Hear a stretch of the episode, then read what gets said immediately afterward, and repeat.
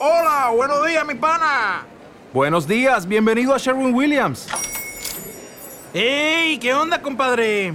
¿Qué onda? Ya tengo lista la pintura que ordenaste en el ProPlus app. Con más de 6.000 representantes en nuestras tiendas listos para atenderte en tu idioma y beneficios para contratistas que encontrarás en aliadopro.com. En Sherwin Williams somos el aliado del PRO.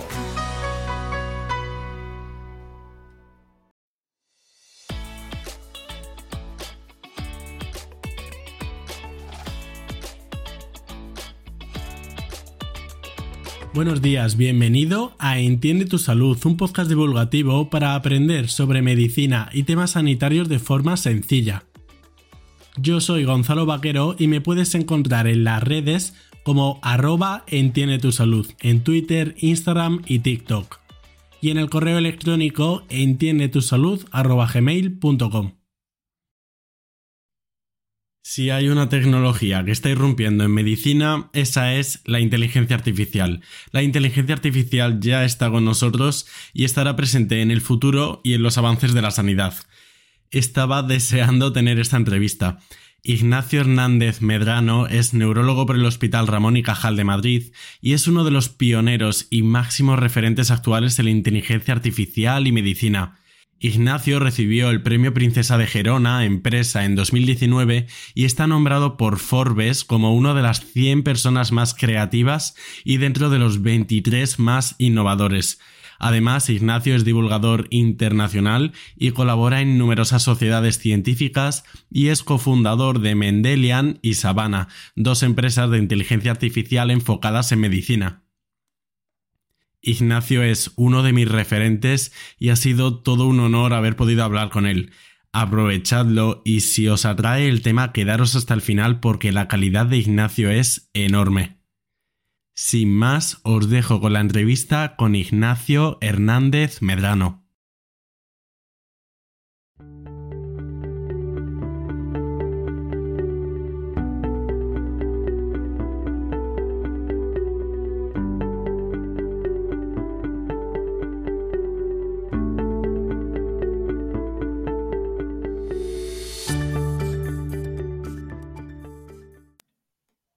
Buenos días, Ignacio. Muchísimas gracias por venir. Pues buenos días, muchas gracias a ti. Es un placer. si hay alguna tecnología que está irrumpiendo en medicina actualmente es la inteligencia artificial, pero tú ya llevabas en inteligencia artificial mucho más tiempo.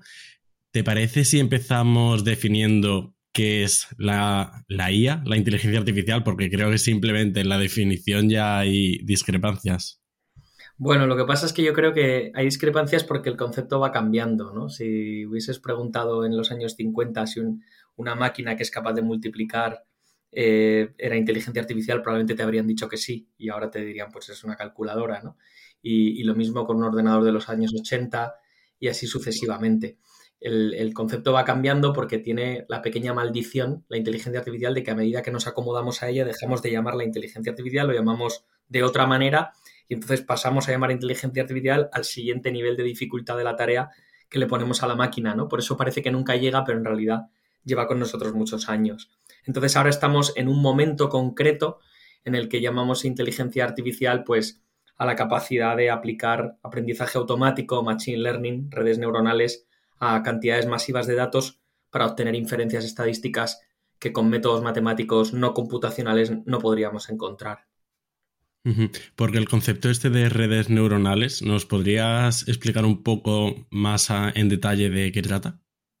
Bueno, redes neuronales es un concepto eh, introducido por el, que fue el líder de inteligencia artificial de Google, que además recientemente ha dejado la compañía para dedicarse a perseguir la ética de la inteligencia artificial. Pero básicamente eh, lo que ocurre es que cuando nosotros aprendemos, nosotros digo los humanos, pero también cualquier sistema biológico, en realidad no lo hacemos por reglas. Nosotros no decimos si A, B y si B, C, sino que aprendemos a ver a base de ver muchos casos, de ver muchos ejemplos. Es el reconocimiento de patrones.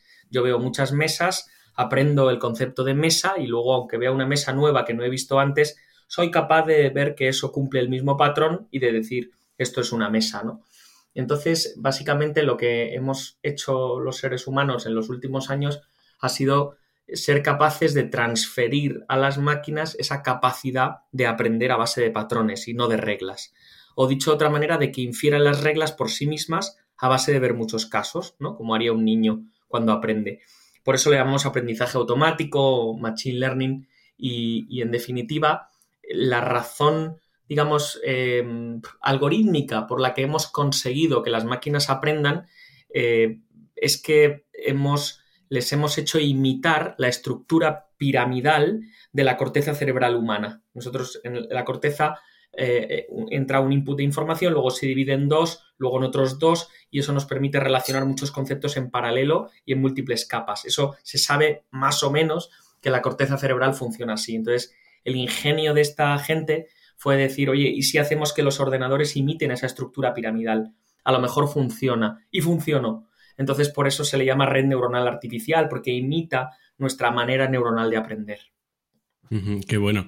Oye, ¿y crees que tu experiencia como neurólogo, porque claro, eh, tú eres neurólogo, bueno, fuiste neurólogo, ¿no? Ya hace años, ¿crees que te ha ayudado a emprender en inteligencia artificial y a entenderlo mejor o al menos a tener otra perspectiva diferente que otros emprendedores en el campo?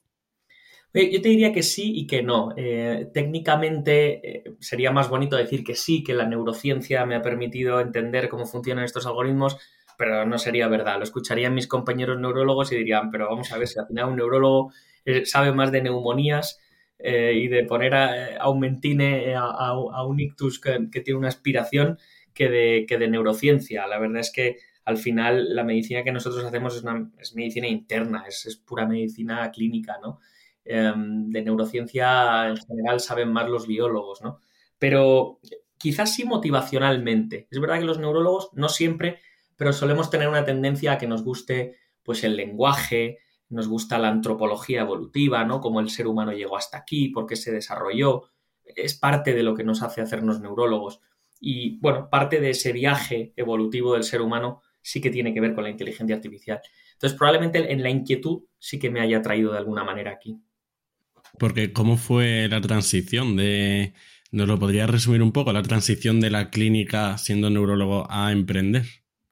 Pues la verdad es que no hay un plan. Em, pues a mí me gustaba, eh, pues eh, como había sido residente, me gustaba el tema de los residentes, entonces acabé siendo jefe de residentes, eh, coordinando un poco la docencia del hospital o ayudando a coordinarla. Eso me llevó a decir, oye, pues parece que la gestión te gusta venga, pues hazte un máster de gestión y, empieza a gestionar otra cosa, pues ya los residentes eso ya se ha acabado, pues venga, ¿por qué no gestionas la investigación? Y entonces empecé a llevar un poco de temas de investigación y entonces eso me llevó a, acabar en el, eh, pensando que la investigación, eh, digamos, que más, que más relevancia tenía o donde más se podía impactar era con, epidemiología, ¿no? Con grandes datos y acabé en, el Ministerio de Sanidad, en el, en el departamento que lleva los grandes datos sanitarios de España y, entonces al estar ahí, pues descubrí que había una serie de, tecnologías que permitían agregar los datos aunque vinieran de fuentes diversas y se me ocurrió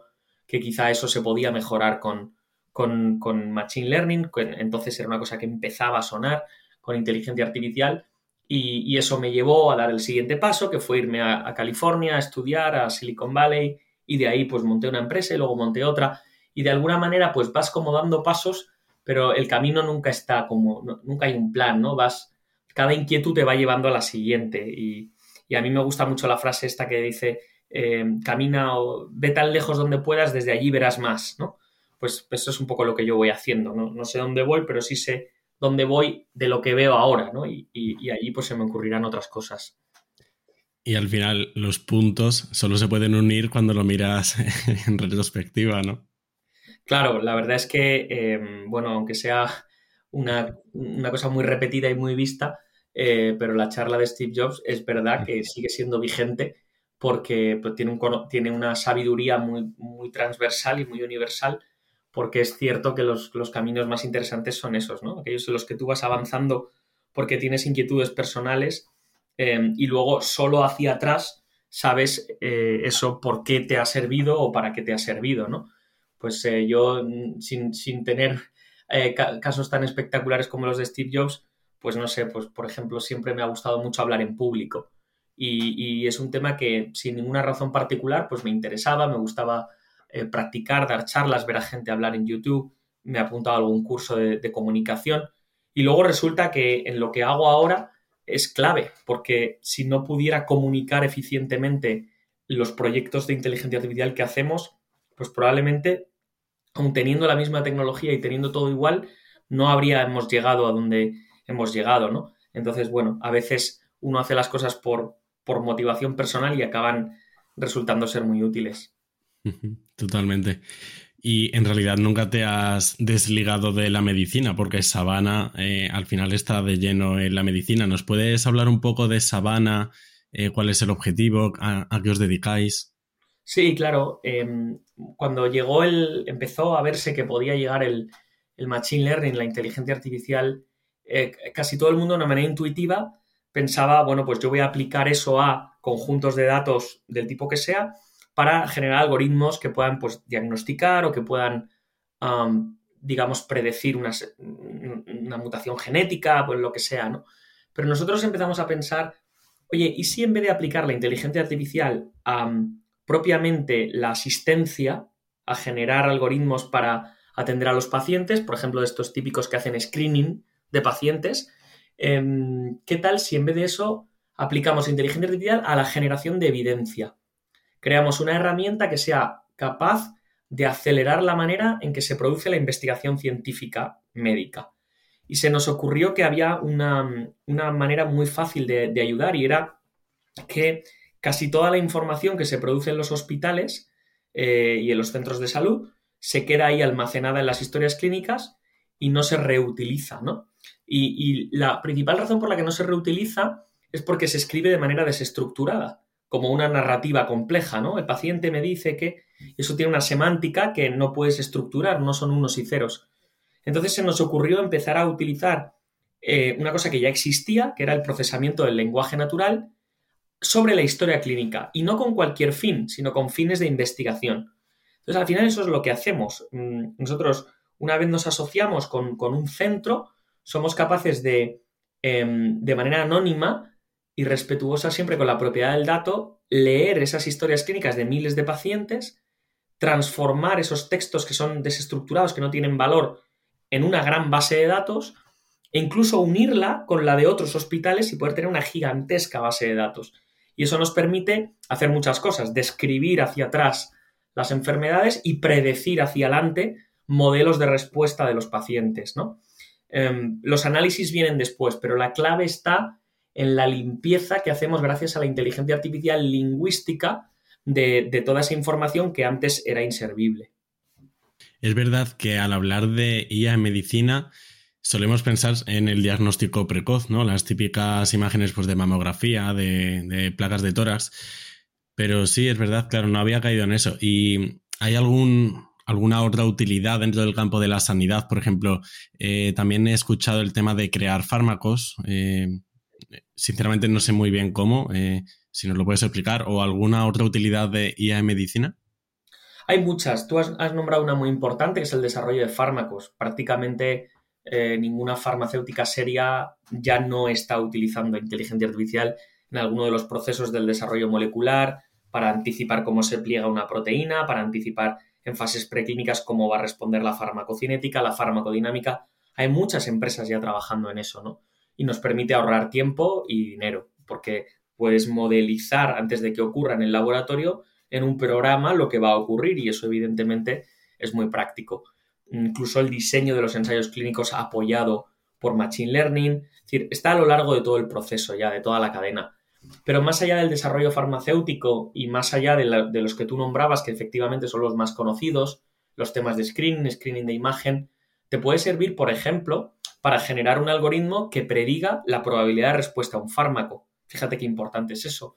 Clusterizar, poder fenotipar qué pacientes concretos van a responder a una inmunoterapia. Eso empezamos a ver ya artículos sobre ello. Eso es enorme porque como desde el punto de vista de medicina de precisión es lo que todos queremos, ¿no? Que nos den solamente el fármaco que funciona en nosotros. Y eso con grandes datos y machine learning puede hacerse. Y luego hay algunas aplicaciones muy interesantes por ahí sueltas. Mira, por ejemplo, nosotros hicimos un algoritmo que es muy interesante, reutilizamos bases de datos de ensayos clínicos que, ya estaban generados previamente en cáncer para hacer un algoritmo que predice la probabilidad de que un paciente dé positivo a un test genético. Test genético de estos que hay que hacer para poder darle un fármaco a alguien. El fármaco solo se le da a los que dan positivo a ese test genético. Bueno, pero esos test genéticos cuestan mucho dinero. Y a veces eh, es una desgracia que algunos pacientes no tienen acceso al test genético y como consecuencia no tienen acceso al fármaco. Esto pasa mucho. Bueno, pero si tú tienes un algoritmo que ya solamente te acota qué pacientes es altamente probable que den positivo a ese test genético, pues estás haciendo un gran bien. Y eso lo hemos hecho y, y funciona bien, da un buen rendimiento y ahora estamos en su fase de validación. ¿Y cuáles son las principales barreras no solo que os habéis encontrado vosotros con Sabana y otros proyectos, sino cuáles son las principales barreras de las herramientas de inteligencia artificial a la hora de implantarse en medicina. Bueno, yo te diría que hay varias cosas. Eh, hemos estado en un, en un periodo largo y un poco de desierto con el tema de la privacidad, porque a veces no era bien comprendida. A veces no se entendía bien que si un dato está anonimizado, anonimizado ya no es, ya no es de nadie. Esto ha costado mucho explicarlo. La gente intuitivamente sigue diciendo, no, no, pero un dato que es anónimo, aunque le hayas quitado mi nombre, sigue siendo mi dato. Pero, pero eso no funciona así. Si yo me pongo en la calle a medir cuántos peatones pasan para mejorar el tráfico, yo no estoy vulnerando la privacidad de nadie, ¿no? Y a nadie le parece mal. Pues esto es igual, yo estoy mirando cuántos peatones con diabetes pasan por un sitio para tomar una serie de decisiones clínicas, ¿no? Pero el dato tiene que ser anónimo, obviamente. Eh, y eso quiere decir que, lo puedo hacer sin consentimiento. Bueno, pues esto generaba mucho ruido. Afortunadamente esto ya se ha ido aplanando, la Ley Europea de Protección de Datos ya lo permite explícitamente y en otros países, por supuesto, también. Entonces, digamos que hemos superado una de las principales barreras. Pero aún tenemos otras. Em, una que es necesaria, es una barrera necesaria, es la validación real, prospectiva, en ensayo clínico un sistema de inteligencia artificial se prueba en un hospital con, en otro sin, se mide y se compara. Sin eso no tienes evidencia. Esto no vale con el mundo retrospectivo. Esto es práctica clínica. Y eso es lo siguiente. Cada cuánto se van a, digamos, a monitorizar, a comprobar, a validar que los algoritmos funcionan. Es como lo siguiente en lo que estamos, ¿no? Y luego hay un tema que va más allá, que es el tema de la implementación en vida real. Tú tienes el algoritmo, lo has publicado en una revista, el algoritmo es estupendo, pero ¿cómo lo canalizas? ¿Cómo consigues que los médicos se enteren y lo usen? Y inocentemente, algunos hemos creído en, años previos que la manera era implementarlo en los programas de historia clínica de los médicos y que ahí les iba a saltar una alerta con el algoritmo y ellos lo iban a usar. Pero la realidad es más dura que eso. El médico tiende a rechazarlo, hay fatiga de alertas, se ha estudiado mucho, los sistemas de soporte a la decisión no funcionan bien en práctica clínica. Es probablemente más inteligente, aunque sea menos glamuroso, el utilizar los cauces que ya existen. Los médicos cómo se enteran de las cosas? Por los artículos científicos, en los congresos, en las recomendaciones de práctica clínica de su sociedad. Pues ese es el lugar en el que tienen que acabar los algoritmos de inteligencia artificial para que los médicos los lean y los utilicen. No es una app entonces, esto nos ha costado un poco entenderlo, pero yo creo que ya estamos más cerca. ¿Y qué incentivos pueden tener los médicos para utilizar estas herramientas si a lo mejor a priori no, no ganan nada? Bueno, en realidad el médico eh, casi siempre, de una manera natural, tiende a, a, buscar la mejor solución para su paciente, ¿no? Eso suele ser así. Luego habrá incentivos económicos o de otro tipo, según el país, pero en general podemos asumir que el código deontológico hace que un médico, si sabe que hay una recomendación de práctica clínica que es correcta, la siga. Lo que ocurre es que para llegar ahí, para que un algoritmo sea una recomendación de práctica clínica, es decir, que sea mala praxis no usarlo, tienen que pasar muchas cosas. Tienes que generar el algoritmo, validarlo internamente, validarlo externamente, pasar por ensayos clínicos y luego meta metaanálisis. Y hasta ahora en toda la historia de la inteligencia artificial, en estos 10 años, solamente dos tecnologías han pasado todos esos parabienes, que han sido la colonoscopia, endoscopia y la mamografía. Ahí es mala praxis de facto no utilizar inteligencia artificial a día de hoy. El resto todavía está en el caminito. Algunos médicos a veces se desesperan y dicen, habláis mucho de inteligencia artificial, pero nunca llega. Yo, no, no, nunca llega, no. Está en su proceso de los 10 años exactamente igual que un fármaco.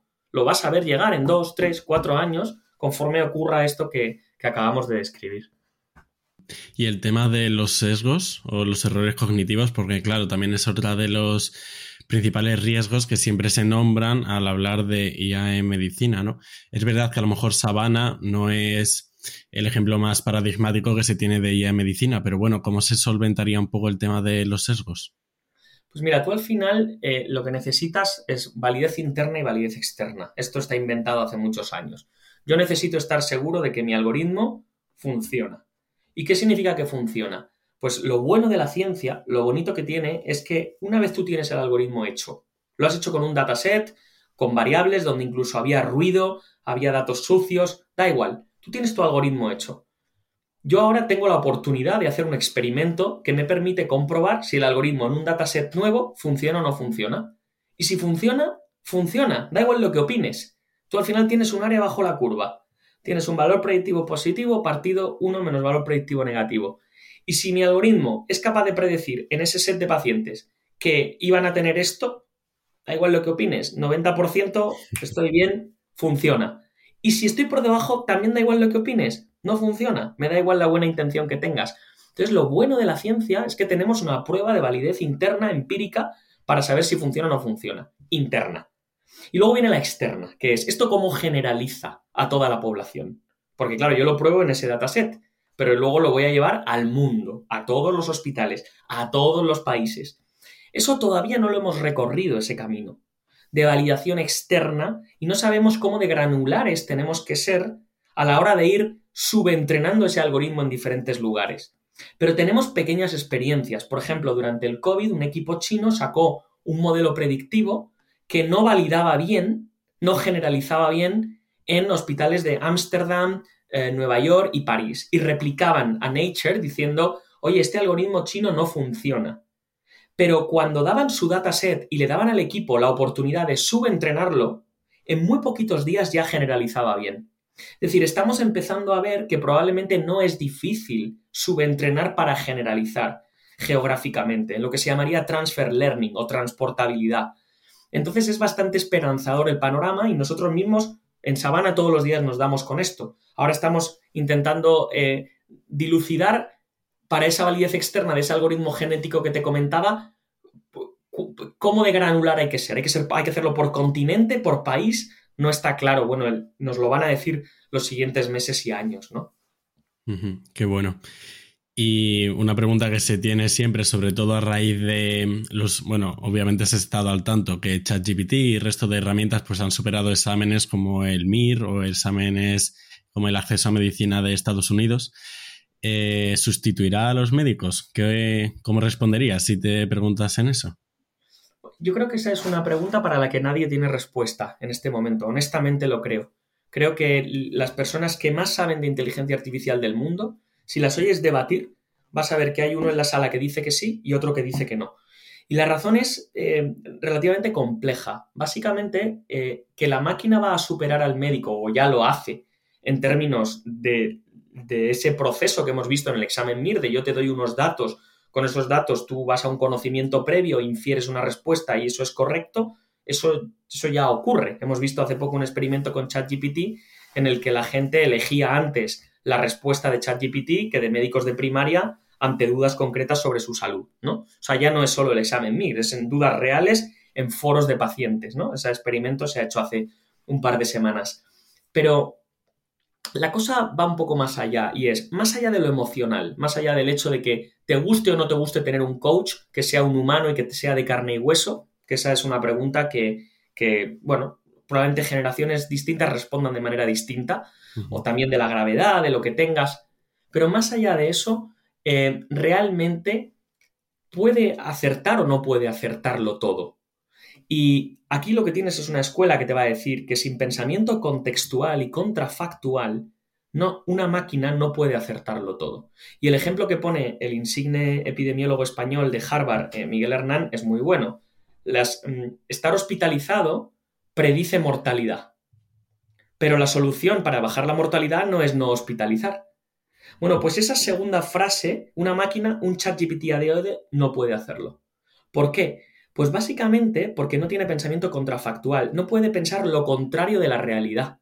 O dicho de otra manera, no tiene experto, eh, no es dominio, no tiene experto de, de dominio, no de experiencia de dominio, no tiene inferencia causal, no conoce el mundo.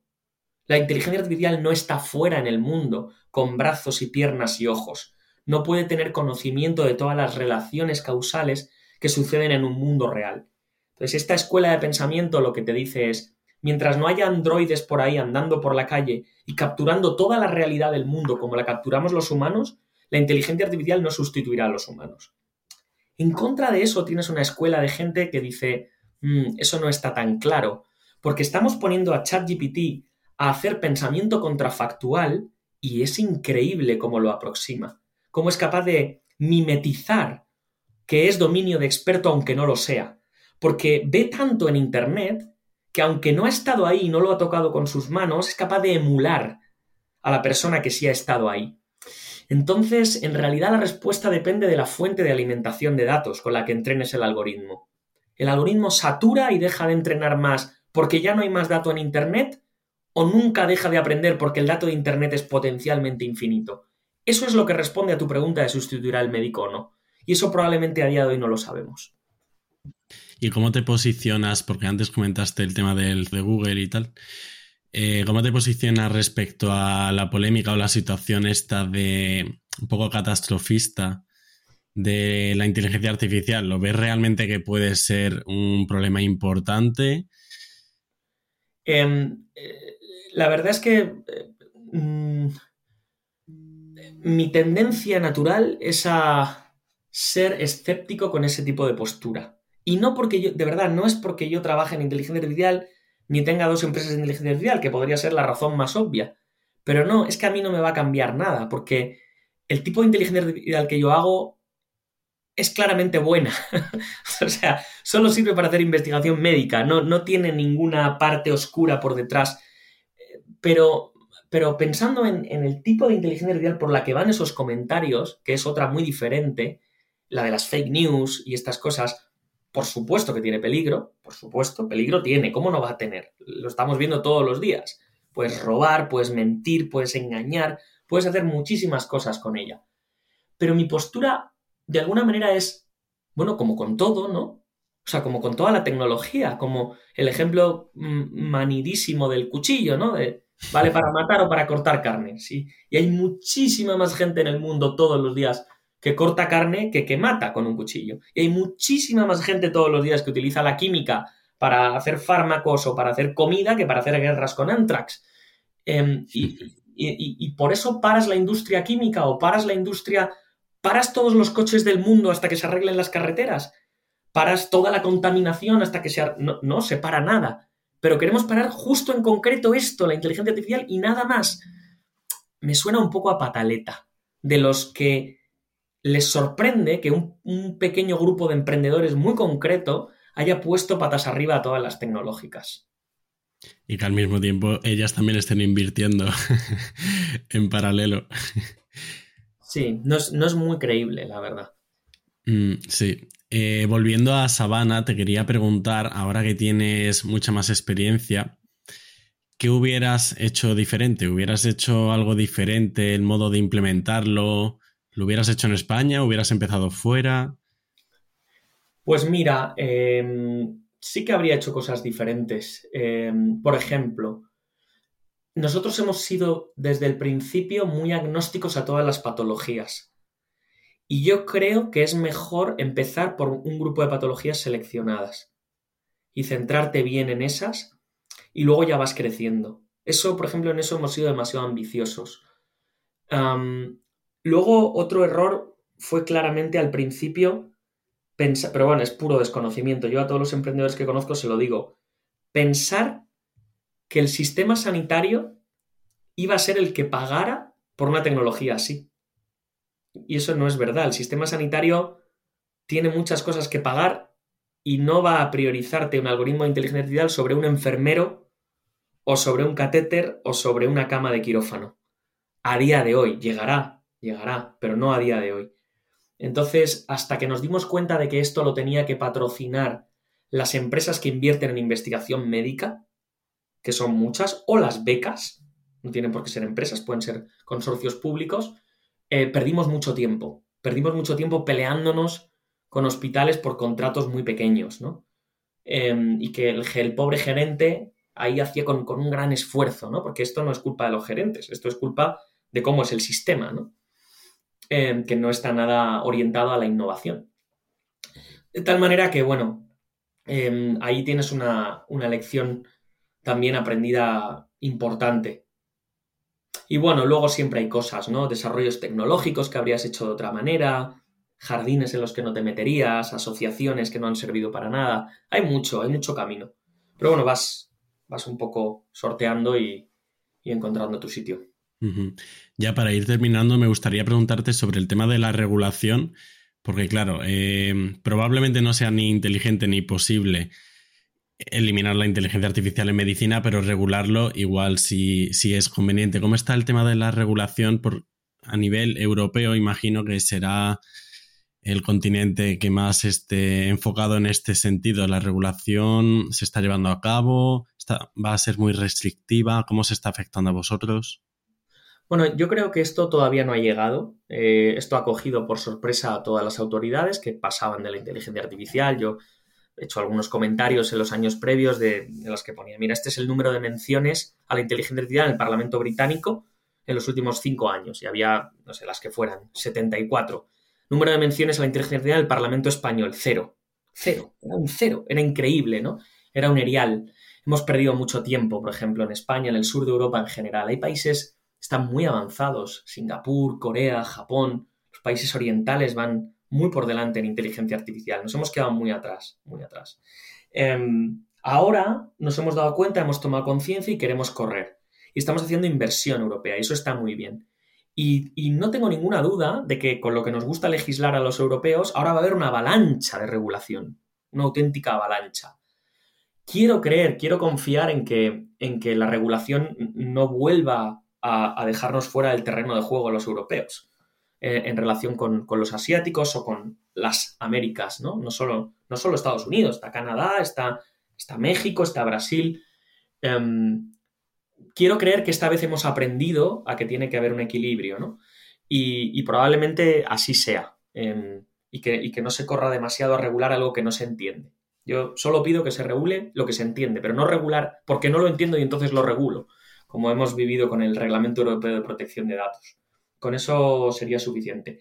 Y eso no quiere decir que no esté a favor de una regulación. La regulación es absolutamente necesaria, es la mejor herramienta que tenemos los humanos para frenar las tecnologías que son posibles pero no deseables. Y por supuesto que tiene que llegar, poner marcas de agua, donde, donde algo ha sido creado sintéticamente, controles para que los datos no sean, eh, no haya injerencias de empresas farmacéuticas que quieran que el algoritmo salga que su fármaco es el bueno. Hay muchas cosas que regular y, hay que hacerlo, pero hay que hacerlo entendiendo, entendiendo lo que se hace. Me resulta esperanzador que seas optimista. Me gustaría ya terminar, eh, creo que te lo comenté, si, si, nos puedes recomendar algún tipo de recurso, algún libro, eh, una persona, un podcast o incluso una película, algún recurso que nos recomiendes. Bueno, eh, lo que pasa es que ahora hay toda una avalancha ahí fuera. Em, Hmm. Para tener una visión de, eh, no técnica, no técnica, pero del futuro, de lo que, de lo que va a venir, yo sigo mirando las actualizaciones que hace la Singularity University, en la que estudié en, California, porque ellos van 5 o 10 años por delante. Yo cuando estuve allí hablaban de Machine Learning y luego es increíble cómo se ha ido cumpliendo y ha ido llegando todo lo que allí se hablaba. Una suerte haber estado expuesto a eso con, con tanta antelación. Entonces se puede seguir a la Singularity University y es una, una buena manera de hacer las cosas. Eh, eh, en relación con estudiar, hay que tener cuidado. O sea, yo creo que está bien tener una formación general de lo que es el Machine Learning, entender de qué va, cómo se hace. Hay em, un curso en YouTube de una de las eh, data scientists así más, más conocidas de Google, que es, es gratuito y son como cuatro o cinco horas y lo ves y te da un buen baño general.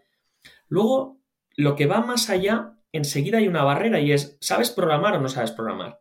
Porque si no sabes Python, es que ¿para qué te vas a meter ahí? Si lo tuyo no es programar, es que no tienes que entender nada más. Tienes que entender el concepto y, quedarte ahí. y luego ya saber hablar con los que lo hacen, que son los científicos de datos, ¿no? Entonces, em, pues quizá con un curso así tipo Coursera, uno de estos de las MOOCs eh, gratuitos que te da un baño de 3-4 horas, eh, probablemente es, suficiente para hacer lo que hay que hacer realmente, que es meter las manos y ponerse a hacer un proyecto real, ¿no? Me encanta, unos recursos diferentes. Pues Ignacio, ha sido un placer tenerte aquí con nosotros. Muchísimas gracias. Gracias.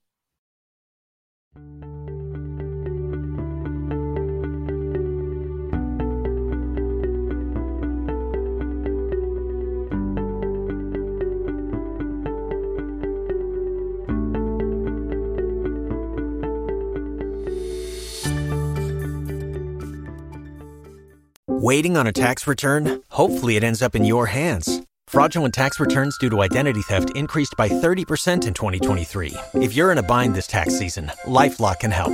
Our US based restoration specialists are experts dedicated to helping solve your identity theft issues. And all Lifelock plans are backed by the Million Dollar Protection Package. So we'll reimburse you up to the limits of your plan if you lose money due to identity theft. Help protect your information this tax season with LifeLock. Save up to 25% your first year at LifeLock.com slash aware.